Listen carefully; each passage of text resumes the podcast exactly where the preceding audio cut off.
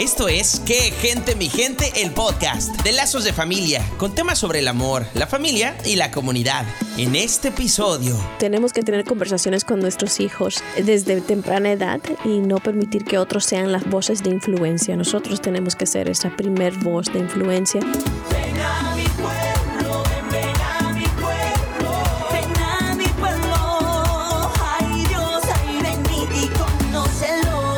Bienvenidos a Qué Gente, mi gente, el podcast de Lazos de Familia. Somos Verónica Ávila. Y por ese lado, Marramos, y la verdad que nos emociona poder traerles este nuevo podcast donde vamos a hablar un poquito de todo, temas sobre el amor, la familia y todo el revolú que podría suceder en nuestra comunidad. Así es, los temas están basados en algunas historias de nuestra radionovela Qué gente, mi gente, y aquí vamos a estar desglosándolos con nuestra experta, la doctora Alicia Laos. Ella es psicóloga clínica y directora ejecutiva de Lazos de Familia, que nos va a estar dando tips prácticos, además de una reflexión al final de cada episodio. Bienvenida, doctora Alicia Laos. Bienvenida placer estar aquí. Qué bueno que nos pueda acompañar en este arranque de este podcast y la verdad estoy aquí con una dinámica increíble. Les cuento que en cada podcast tendremos un invitado especial, invitado o invitada especial que nos dará su perspectiva sobre el tema. Nuestra primera invitada, por cierto, en esta nueva aventura es Edna Rodríguez. Ella interpretó a Doña Milagros en Qué gente mi gente. Además, es motivadora, escritora, productora, conductora del programa radial Entre Nosotras. Bienvenida, Edna. ¿Qué tal? ¿Cómo estás? Un placer estar aquí entre ustedes. Y un placer tenerla por acá, porque usted siempre que nos daba consejos en la radionovela, a todos los que estábamos ahí de personajes, pero especialmente a la chica que vamos a escuchar el día de hoy. Así que estamos Uh. emocionados de poder escucharla a usted y escucharla a ella también. Vamos. Los temas del día nos los va a presentar muy a su manera una persona que conocemos nosotros y que dice que lo sabe todo lo que pasa en el pueblo. Y lo y dirían por ahí en mi pueblo, lo que no sabe se lo inventa. Se llama Hortensia Rivera. ¿Qué tal si la presentamos, Omar? A la una, a las dos y a las tres. Saludos, soy Hortensia Rivera, la comunicadora oficial del pueblo de Santa Mónica de la Punta Gorda. Voy a acompañarte en todo momento mientras te enteras de todos los chismes, digo, de la última información de primera mano. Te presento a tres seres maravillosos que estarán conmigo en esta jornada. El señor Omar Ramos. Ay, este joven guapo con quien hablaré luego y en privado.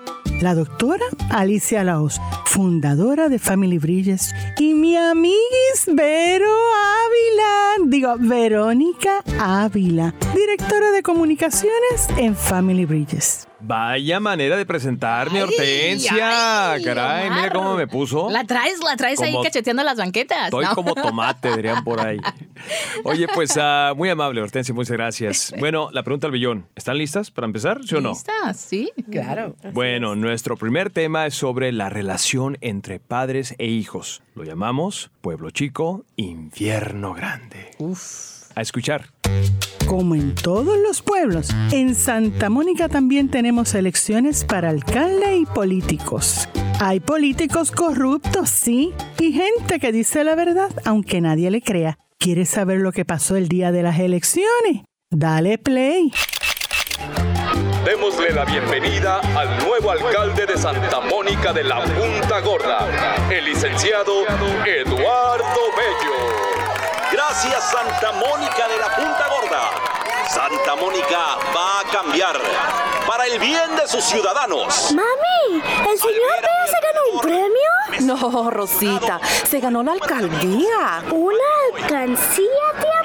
No, nena. Alcancía es la que va a tener después que no suba los impuestos. Mari, baja la voz. Magdalena, la verdad duele. Seguramente se robó las elecciones, así como lo hizo con las tierras del abuelo. Julio, me buscas una gallina vieja para prepararle un caldito al alcalde feo. Ah, perdón, digo bello. ¿El señor Bea está enfermo, abuelita Milagros? No, mijita. Lo que quiere decir tu abuelita es que don Eduardo va a tener mucha responsabilidad. Oye, Jorge, ven acá. Este, ¿ya te ofrecieron un puesto? No, Magdalena, si mi esposo no lo tiene, ¿por qué estar llenándole la alcancía a ese baboso tan feo con la letra F de friki? Ay, Mari, por favor. Tranquilas, quizás Bello va a hacer muchos cambios positivos. Y si no, pues la mayoría de Santa Mónica votó por él. Por tres puntos nada más. Y sabe Dios si con todos los gatos y los perros. ¡Mari! Échate pa' acá. Si bueno estuvo el chisme de Eduardo Bello y Mari Ramos, esto cada vez se va a poner mejor. La hija mayor de Mari, la Jenny, brincó por encima de la valla antes de tiempo. Y no te puedes imaginar lo que pasó. Aquí te dejo con esto. Dale play. Buenos días, don Julio y doña Mili. Hola, Hola, mijito. mijito. Ma, es Jenny con don Julio y doña Mili. Te dejo que Jenny. A ver qué se trae esta entre manos. Pasen, pasen. Disculpen este revolú. No te preocupes por eso, Mari. Estamos aquí acompañando a Jenny porque ella tiene algo que decirte. Ah, qué bien. Ma, es que estoy tan avergonzada que no sé ni cómo decírtelo, pero estoy embarazada. No, no, déjame sentarme. ¿Qué fue lo que dijiste? Que voy a tener un bebé. Si esto era lo que me faltaba.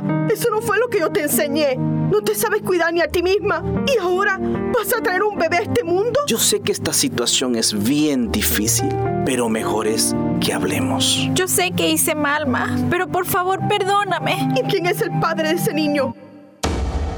Órale, bueno, estamos aquí de regreso y nos dimos cuenta de dos cosas importantes. La primera, Eduardo Bello se robó las elecciones y ahora es alcalde de Santa Mónica. El pueblo, obviamente que está muy enojado. Doctora Alicia, sabemos que esto puede tener un impacto negativo, especialmente cuando se trata de corrupción en un pueblo. ¿De qué manera puede afectar a una comunidad cuando se trata de una situación de estas? Bueno, lo vimos. En realidad, los políticos deberían de estar ahí para ver el bien de la comunidad, al bienestar, ¿no? Y, y usar los recursos para poder estar pendiente a la salud médica, proveer servicios, en, por ejemplo, educativos, tantas cosas, ¿no? Pero en vez, cuando se utilizan esos recursos que están ahí para ver el bien de la comunidad, de la gente, y lo están utilizando para su propio, ¿no? Sus Beneficio. propios beneficios Beneficio. y vicios, pues vemos que le está haciendo mucho daño. Lo vemos en países ahora que lo están experimentando, donde hay, hay falta de las necesidades tan básicas porque hay tanta corrupción. Claro. Entonces eso lo vemos de esa manera. Y yo creo que también, por otro lado, de alguna manera esa, esa corrupción desafortunadamente le está dando un mal modelo a los hijos y ellos están, you know, y la gente entonces comienza a aceptarlo. Y mientras lo van aceptando, lo van aceptando, eso crea esa cultura y esa falta de ética, ¿no? De integridad. Bueno, entonces como que ya hay, bueno, todos lo hacen, pues yo también lo voy a hacer, ¿no? Así es, Entonces- fíjate.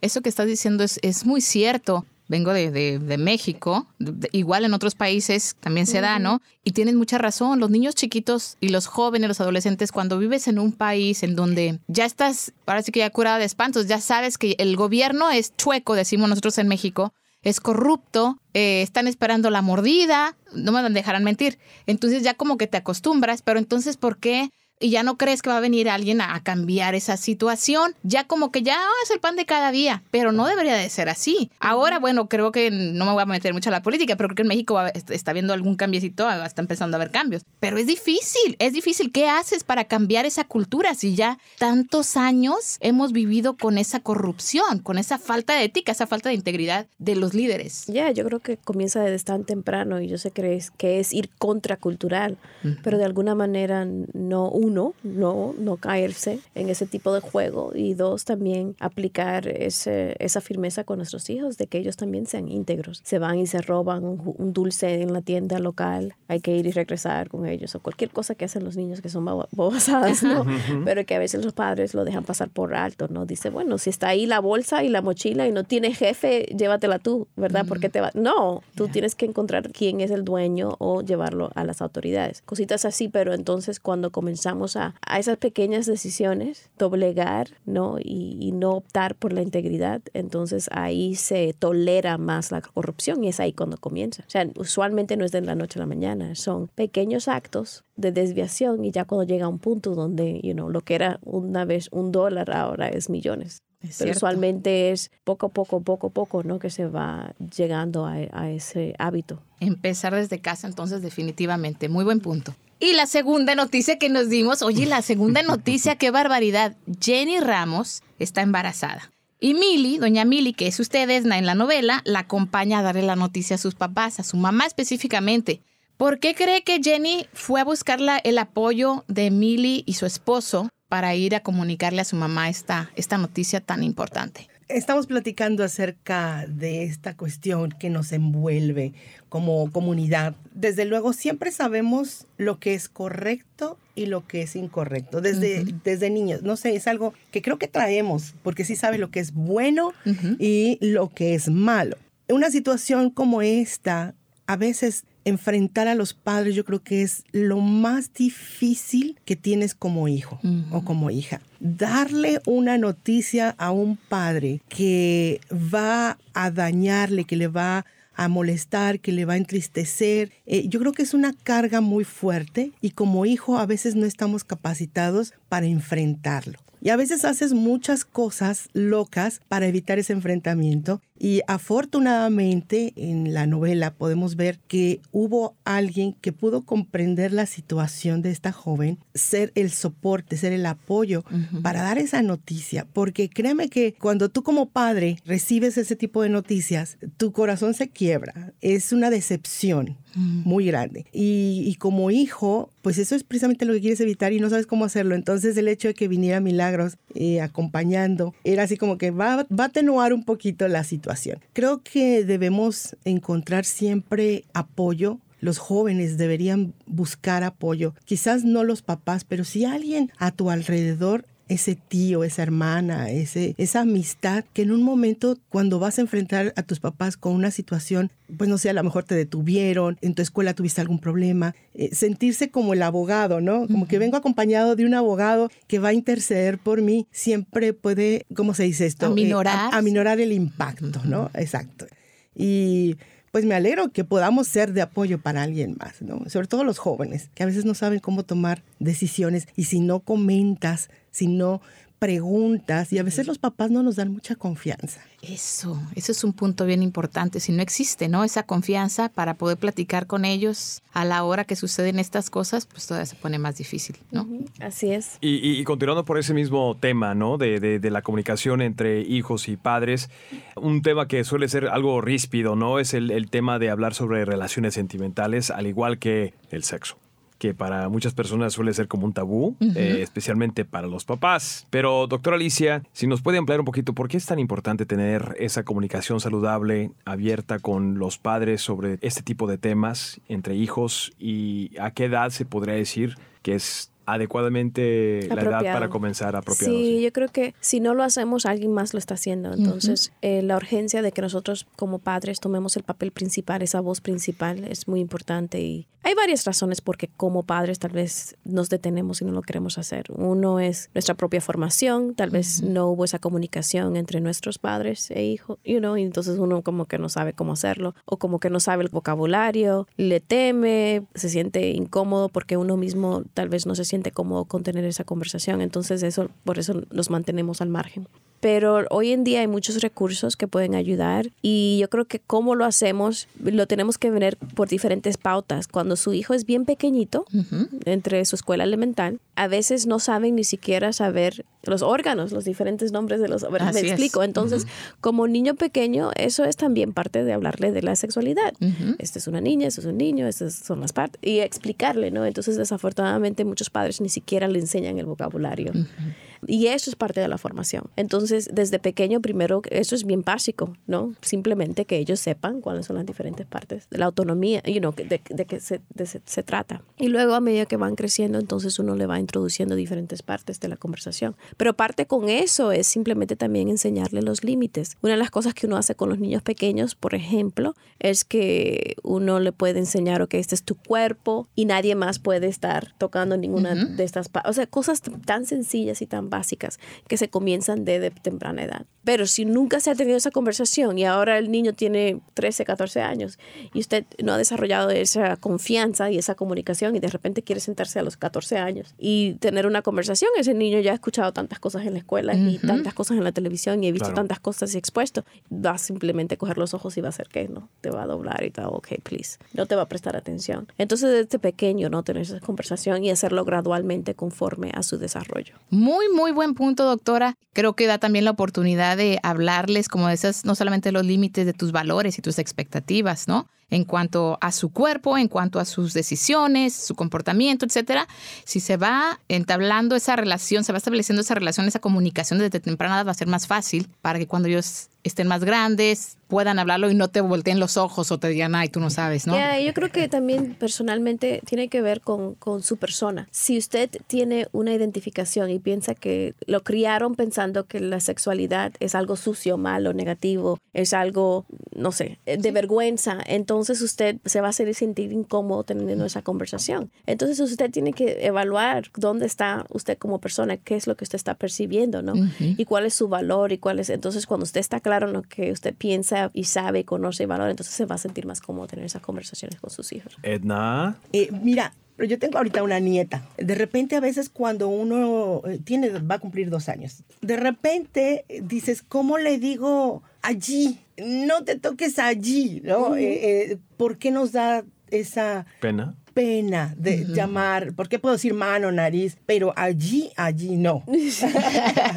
y yo creo que no soy la única. De repente dices, ¿cómo le puedo decir a mi niña, hablarle o a, a los bebés, ¿verdad? a los niños cuando están desarrollándose, mencionar las partes íntimas? Porque sí, sí, a uno como adulto le da penita. Hay que hacerlo nomás. Eso? Yo creo que, que, que, a veces tomamos el, bueno, podemos tener toda una conversación, pero a veces a los niños le hablamos mucho de bebé y no le uh -huh. estamos ayudando con su vocabulario por temor de diferentes cosas. Uh -huh. Y de alguna manera tenemos que cruzar eso y simplemente decir, no, estos son los nombres. Esto es parte de quienes somos, nuestro cuerpo, y este, nuestro cuerpo tiene valor, es parte de quienes somos, somos completos, y, y todo tiene nombre, hay que darle nombre. Claro. Pero cuando comenzamos a dar otras cosas y luego le estamos poniendo a los niños en una situación difícil y rara porque le estamos inventando nombres aparte uh -huh. y luego están en la escuela, están diciendo y los otros y se ríen y después no saben qué es lo que están hablando. O sea, las cosas como son.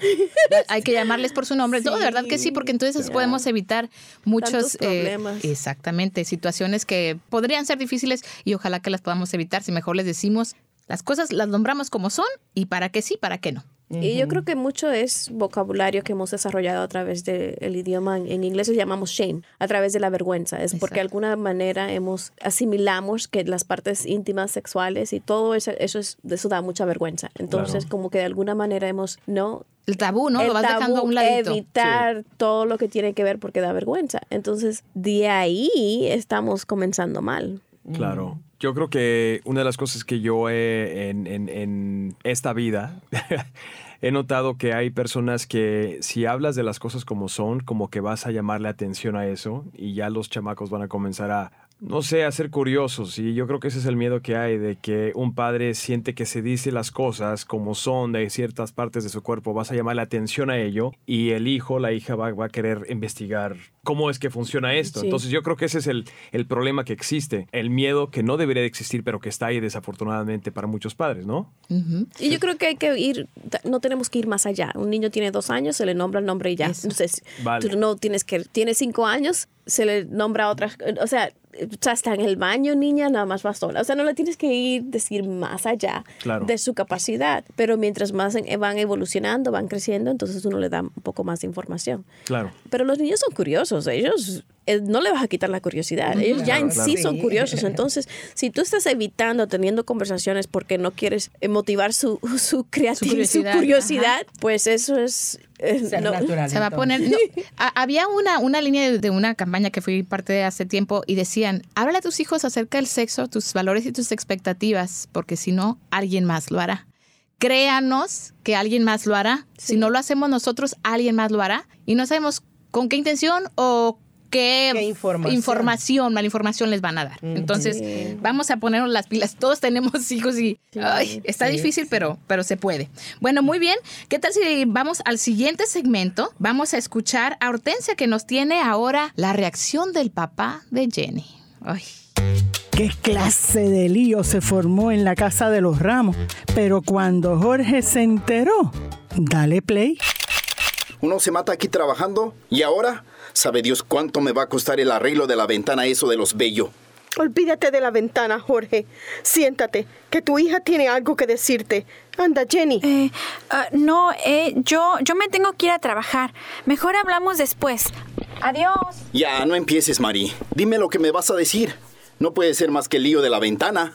¿Por dónde empiezo? Tu hija, Jenny. Suelta ya. ¿Qué es lo que pasó? Dímelo ya. Esta nena linda viene aquí con la cara fresca a decir que, que va a tener un bebé. ¿Qué, qué, qué? ¿Cómo? No, no, mi Jenny. Ella no nos pudo haber hecho algo así. Seguramente tú andabas de alcahueta. ¿Que yo qué? Tú eres el que tenías a la nenita consentida. Y ahora mira, ahí tienes el resultado. Y sabrá Dios quién es el padre. Dicen que la espera desespera, pero cuando Mari y Jorge se enteren de quién es el padre del bebé de Jenny, se van a caer para atrás. ¿Estás preparado para escuchar? Pues dale play. Ay, Jenny. Dime por favor que lo que me acaba de decir tu mamá no es cierto. Perdóname, papá. Yo sé que te fallé. ¿Cómo pudiste hacernos una cosa como esta? Nosotros que hemos confiado tanto en ti. Perdón. Te dimos la confianza y nos defraudaste. ¿Dónde nos equivocamos? Y todavía no nos has dicho quién es el padre de ese bebé, ¿sabes? Es que cuando yo les diga quién es el papá, ahora sí me van a matar. Dime una cosa, ¿lo conozco? Sí, ustedes lo conocen. Desde que éramos niños. Es Columbo. ¿Qué? ¿Qué? No, mamá, ¿Qué? Estoy oyendo mal. No tanta gente en este vecindario, Jenny. Y tenías que fijarte en ese, en el hijo de los bellos. ¡Ay, qué he hecho yo para merecer esto! Solo eso me faltaba. Ay, ya, ya, y qué barbaridad. En la primera parte escuchamos cómo se culparon el uno al otro, ¿verdad? Tú andabas de alcahueta, no, tú que la sobreprotegiste, etcétera. Algo común en muchas parejas. Cuando los hijos hacen algo, eh, ¿no sería mejor, Edna, apoyarse y enfocarse en encontrar juntos una solución? Debería de ser, ¿verdad? Pero creo que cuando los hijos salen con estas cosas... Con su domingo con 7, su domingo diría mi papá. 7 o, o cualquier otra situación, yo creo que ahí es donde como papá no aceptas tu responsabilidad y es más fácil echarle la culpa al otro. Y si es culpa del otro, entonces yo me lavo las manos. ¿No? Eso, yo creo que como padres eso es bien difícil, esta relación de papás e hijos, no sé qué diga la doctora, pero esa culpabilidad de enfrentar que yo soy responsable de lo que mi hijo esté haciendo mal, a mí como padre esa parte no me gusta. Pero si mi hijo tiene estrellas, tiene reconocimientos, ah, entonces sí, yo soy responsable de lo que está logrando mi hijo, pero de lo que no, entonces no quiero ser yo. No es algo que nos guste enfrentar y, y si no nos gusta enfrentar nuestros propios errores, pues imagínate los de los demás, no sé qué diga la doctora. Sí, no, sí, es, tiene todo hasta un término psicológico, pero es básicamente la idea de que si yo llego tiempo al trabajo, si yo llego, si, o sea, si, si me va, va bien la vida es porque mi propio esfuerzo, ¿verdad? Lo hice bien. En, cuanto en esta situación de mis hijos, mis hijos andan bien, es porque pues yo le incalqué valores porque yo los le ayudé. Pero si ellos cometen errores, ah, no. No es su culpa, ¿verdad? Sí, la es muy fea la sí. bolita, la culpa es muy fea. Es muy fea la culpa. Sí, y creo lo que- primero que hacemos como pareja es es la echarnos pareja, culpa. la pareja. Y desafortunadamente es un mal hábito que hace casi la mayoría de las parejas. Es, anda algo mal y primero están echándose la culpa. Y por ejemplo, he, he visto casos, ¿verdad?, donde el, el esposo de inmediato dice, pues resuélvelo tú, arréglalo tú, Mm. y, y yo como padre me hago atrás, y entonces tú eres la cara de todo este problema y te vas a enfrentar a la comunidad y nos toca a nosotras las mujeres, ay, tomar esa situación. Eh, Creo que es uno de los roles de las mujeres, eh, enfrentar Difíciles. la Sí. situación ante la sociedad, ante la comunidad, porque una, creo que de alguna manera ese papel lo creamos mucho nosotras de tapar las cosas, eh, de no, no hablarlo, no decirlo, de tratar siempre de figurar como la mejor pareja, el mejor matrimonio dentro de la familia, dentro de la comunidad de mi ve- vecindario. De hecho, creo que cada ser humano es lo que hacemos, ¿no? Trato sí, sí, de sí. aparentar, trato de, de mostrar una imagen de perfección, pero en realidad detrás de todo eso hay muchos trapitos sucios que no Claro. queremos Y yo sacar. creo que traes un buen punto, Edna. Yo no sé, de alguna manera mu- muchas mujeres en cualquier situación, en esa situación, se sienten obligadas a responder porque nos gusta la resolución, no nos gusta que las cosas estén pendientes. Y muchas veces los hombres toman su tiempo o están, están ocupados con el trabajo. Entonces uno no quiere estar ahí esperando que ya yo hice boom, boom, boom. Si te ves las mujeres hacen, que ponemos el laundry, cocinamos, estás en el teléfono, trabajas, haces todo, pero no ponerle, echarle aguas a los hombres, pero por lo general toman más tiempo, son más pausados. ¿Algo más, Y entonces uno, no, uno, entonces lo digo que como mujer se llena de ansiedad y quiere responder y actuar rápidamente. ¿Qué es el problema con eso? Que a veces le robamos la oportunidad a los esposos, a los papás, a participar, porque rápidamente queremos resolver nosotros. Ah, pues ya lo hice yo. Y luego llega un punto en el matrimonio donde lo he visto, donde la mujer está siempre haciendo todo y luego se siente enojada y amargada porque ella siempre está haciendo todo. Ok, ¿quién fue el que tomó siempre la responsabilidad de resolver todo? Entonces uno crea ese hábito y luego se enoja porque está absorbiendo todo el peso de, la familia. Entonces a cierto punto uno como en este caso las mujeres, lo que estamos hablando, tiene que detener y tener pues nada, paciencia. Hay Claro. que darle la oportunidad a los hombres a ser hombres pues y ser responsable y enfrentar la circunstancia y no siempre robarle ese, ese, ese papel, ¿no? Simplemente porque uno lo puede hacer más rápido. Exacto, sí. Eh, nos hemos convertido en súper mujeres, pero ¿sabes qué? Súper cansadas. Sí. Súper mujeres, súper cansadas. Porque esto de, de llevar en hombros toda esa responsabilidad te agota. Yo más quiero agre- agregar algo, dos cosas. Primero, gracias por lo que hacen las mujeres. Es verdad que ustedes, este, you stand up, a veces agarran el problema de, de- de los cuernos, ¿no? Yo creo que en esta situación específicamente, y lo digo por los hombres, la perspectiva de un hombre, yo creo que es difícil cuando, por ejemplo, en el caso de el papá y se trata de la hija, es difícil conectarnos con esa situación porque si la hija te hace esto es como que si tu esposa te hubiese puesto el cuerno. Esa es la magnitud. Yo creo que te duele y no sabes tú cómo procesar eso. Yo creo que sería más fácil si hubiera sido el hijo que mete la pata. Porque ya te puedes identificar con él, ya es un hombre con un hombre, pero cuando se trata de la hija no sabes cómo minimizar el problema. Entonces yo creo que lo que sucede aquí que el papá está en estado de shock y dice, tú arréglate porque él no se puede identificar con la mujer porque no es mujer él. Entonces yo creo que eso es algo muy importante que suele pasar con muchos padres, que su hija es lo más importante, Sí. lo más valioso, es como una diosa para él,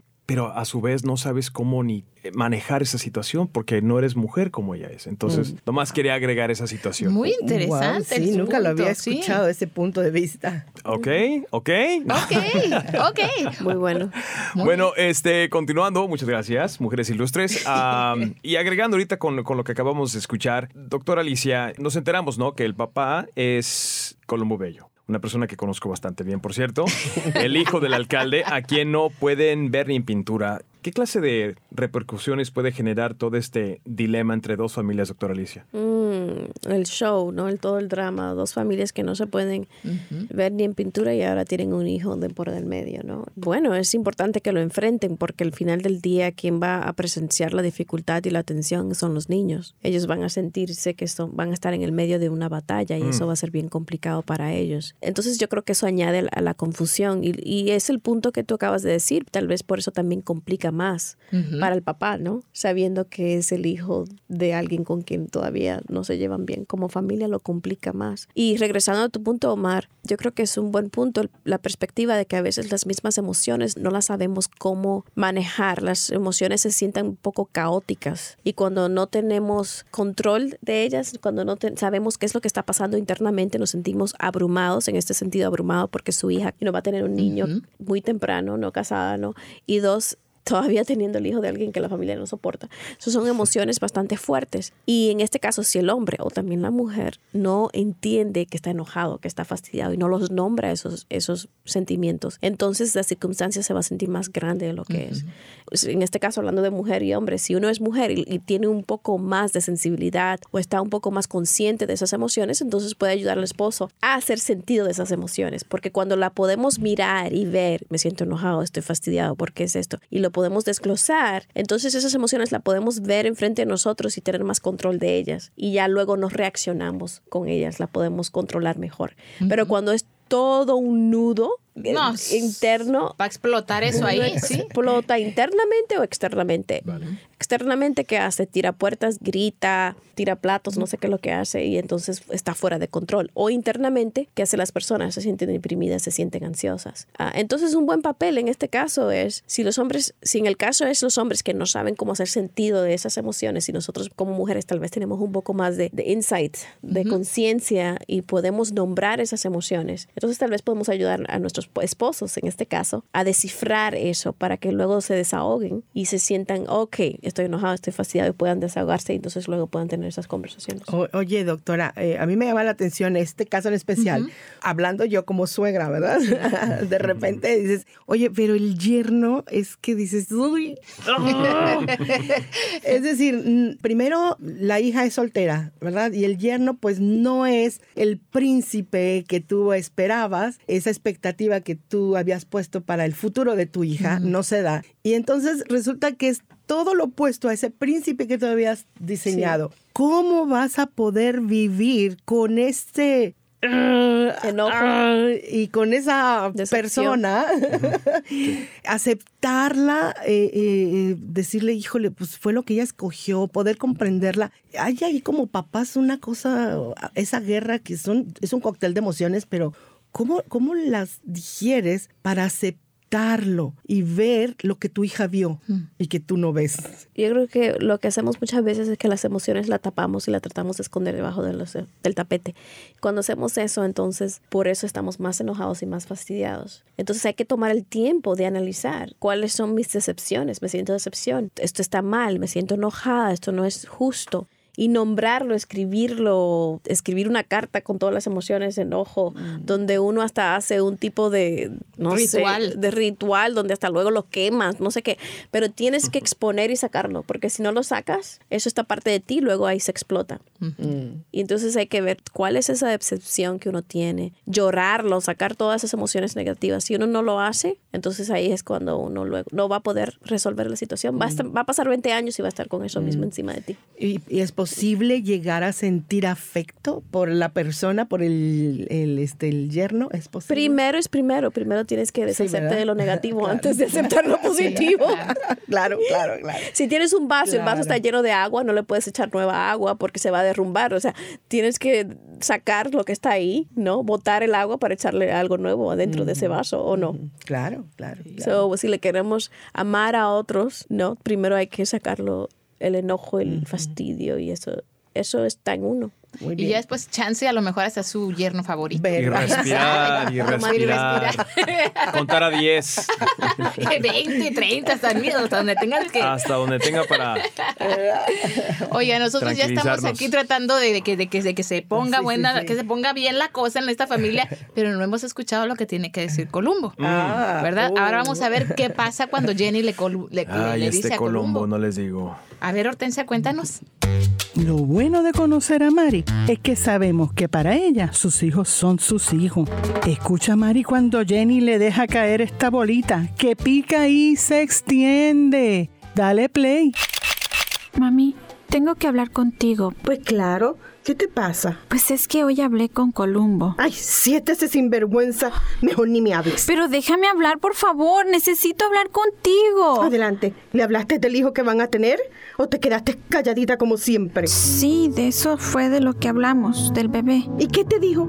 Pues que no es de él y que no se va a hacer cargo y menos ahora que su papá es el alcalde. Es que es igualito el padre, igual de irresponsable. No, mami, no. Estoy segura que la noticia le cayó de sorpresa. Él no es así. Yo sé que él me ama y va a recapacitar. Yo lo conozco. Tú lo conoces, tú no conoces a esa familia. Y no te preocupes, por las buenas o por las malas, él va a ser responsable. Yo ya no quiero que tengamos más problemas con esa familia, por favor. No, si nosotros no vamos a tener ningún problema, el problema lo van a tener ellos. Bueno, estamos de regreso y como acabamos de presenciar, eh, Columbo, ¿qué te pasa? Pues, Híjole. caray, Columbo niega ser el padre y no quiere hacerse responsable. Doctora Alicia, ¿qué puede estar pasando por la mente de Mari en este momento? Que hábleme de las emociones de Mari. Uy, imagínese, todavía está, la pobre está tratando de asimilar lo que le está pasando a su, a Bebé. su hija, a su bebé. Ella tenía esperanzas y sueños por ella y luego la ve sufriendo porque ve que ahora pues no quiere ni asumir responsabilidad el papá del hijo y entonces eso le duele el, el alma y ella pues no quisiera que, que es lo que uno como mamá quiere hacer con sus hijos protegerlo y no quiere que ellos sufran de esa manera y la ve que su hija está sufriendo entonces se siente powerless you know. Sí entonces al sentirse así pues qué es lo que hace que va y le comienza a, hablarle a su hija de esa manera, pero es porque le duele y todavía la manera que le habla, yo creo que le está lastimando más a su hija y yo creo que ese no es su, Su intención. intención, Su claro. intención es que ella misma se siente pues que le duele ver a su hija sufrir. Pero en vez de decirle eso, mi amor, me da tanta pena que te veo que estás sufriendo ahora. ¿Qué es lo que ella está diciendo? Le está haciendo... No, ellos se la dan el problema, lo tienen ellos, ¿no? Yeah. Como que a su manera la está respaldando, vaya, para que sienta que no está sola, ya que la defraudó el tipo, pues entonces ahora tu mamá es la que va a ir y te va a sacar la casta por ti a su manera, que no, no se- será lo, la mejor, quién sabe. Una pregunta Venga. a ustedes, muchachos, ¿qué harían? Y esta está difícil. Si a una de sus hijas le sucediera lo que a Jenny, ¿qué harían? Bueno, eh, estoy poniéndome en el caso de remedios. Creo que como mamá quieres tomar la solución, la decisión, quieres tomar tú la responsabilidad, las decisiones, y, pero no te corresponde. Es- es- Estoy pensando, pues quiero que se case y voy a hacer lo que sea para que se case, pero a lo mejor la hija no quiere. Eh, de repente como papás, yo creo que, ¿por qué reaccionamos así? Tomar las decisiones por ellos, inclusive por encima de, de lo que ellos quieren. Porque a veces, bueno, ya ni modos, voy a ser madre soltera, voy a ser un padre soltero, eh, no me quiero casar, todavía tengo cosas que hacer, pero uno quiere tomar decisiones por los papás. Sí, como que hasta forzar los a los hijos. hijos, ¿no? Tomar una decisión ya, yo creo que es un excelente punto eso. Yo creo que si de momento me pasara en el, en el lado del- de la perspectiva del hombre, yo creo que ah, sería una oportunidad de sentarme con mi hija y, y hablar con ella y escucharla primero. Y dependiendo su reacción, ya sea de que ella se siente bien con ser mamá soltera o de momento si estuviera de- decepcionada estar ahí para apoyarla, ¿no? Yo creo que sí hay esa, ese elemento donde te sientes que te duele algo, no sabes si es por decepción o porque ves a tu hija que está sufriendo, pero yo creo que a la edad que tengo ahora y a través de las cosas que vengo aprendiendo y porque quiero hacer las cosas diferentes a como mis papás nos quedan a nosotros, Ujú. yo creo que tendría que ser un papá responsable. ¿A qué me refiero con eso? Es escuchar a mi hija y ya después tomar una decisión, apoyarla o de momento distanciarme si es que me tengo que distanciar para que ella pueda digerir y, y tratar de solucionar esa situación. Entonces, lo que sí sé con certeza es que no le cerraría las puertas o actuaría de Ujú. la forma que los papás de Jenny están actuando con ella. Sí, no, algo así, cualquier padre no le duele y nada, yo creo que por eso es que hemos visto que es tan importante de tener esa relación con nuestros hijos, escucharles, amarles, porque nuestro pa- papel es como amarles. Entonces yo creo que en mi caso, si esto me pasaría, pues ¿qué haría? Pues amar a los hijos, hay que amarlos, ese es el papel de, de una mamá, de un papá y Claro. eso significa tratar de, de caminar con ellos en las decisiones que toman. Pero ese comentario que comentaste, Edna, es muy, muy sabio y es la idea que muchos padres nos cuesta, ¿no? Dejar que nuestros hijos tomen decisiones propias.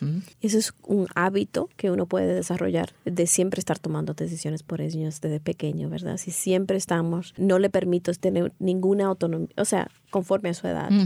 Entonces ellos van creciendo y siempre le estamos metiendo mando, siempre estamos diciendo por ellos. Ya estamos hablando de una situación bastante controladora y eso no es bueno para los niños, para para los hijos y tampoco es bueno para uno. Entonces eh, tenemos que desistir, dejar. Ellos van- tienen que a los 18 años o no sé qué edad, eventualmente van a salir, van a formar su propio hogar y tienen que tener las habilidades para poder tomar decisiones en su futuro. Y si uno siempre lo está rescatando o está tomando decisiones por ellos, qué bien le estamos haciendo. Claro. No, no van a poder independizarse y ser las personas que son capaces de ser, ¿no? Y lo Eh, llamamos hoy en día helicopter parents, esos padres que están ahí Detrás van de, detrás de.